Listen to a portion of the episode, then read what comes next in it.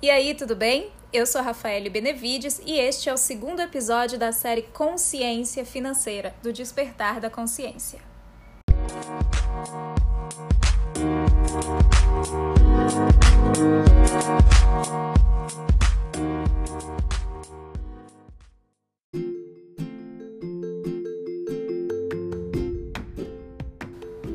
Nesse nosso segundo episódio, eu quero mostrar para você, numa trilha de conhecimento, o passo a passo para você se planejar melhor e o teu rico dinheirinho poder render, ficar um pouquinho mais de tempo com você e quem sabe até vocês se divertirem mais juntos. O que que você acha disso? Então fica aqui comigo porque agora nós vamos falar sobre as metas financeiras. O primeiro passo para você conseguir cuidar das suas finanças.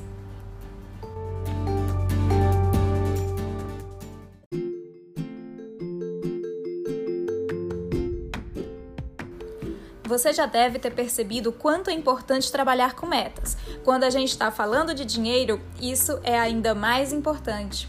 A sua meta ela é exatamente o ponto onde você quer chegar com o seu dinheiro. Qual é a tua situação agora? Você está querendo sair do vermelho?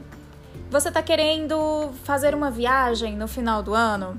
Ou simplesmente talvez ter um pouco mais de independência financeira, poder sair de casa qual é o teu objetivo hoje? Comprar um carro? Enfim, qualquer que seja o seu objetivo de vida hoje, isso pode se tornar a tua meta financeira. E é sobre isso que a gente vai aprofundar um pouquinho mais e eu vou te convidar para fazer comigo o desafio das finanças pessoais.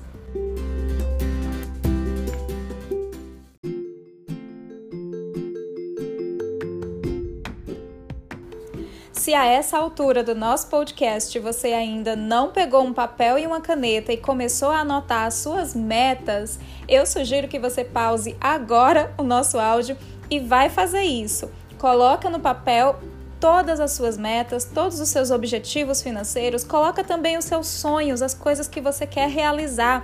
É uma grande viagem? É uma, um intercâmbio, não interessa, coloca no papel. Isso vai te ajudar até a se aproximar um pouquinho mais da realidade que você quer criar para a sua vida.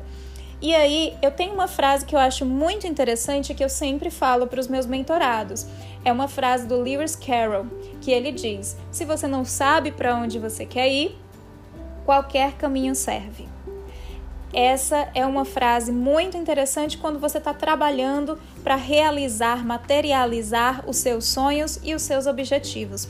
Agora que você tem alguns objetivos traçados e você já colocou isso no papel, a gente vai começar a trabalhar o nosso desafio financeiro e eu vou te mostrar nos próximos episódios um passo a passo para você conseguir se organizar e realizar os seus sonhos.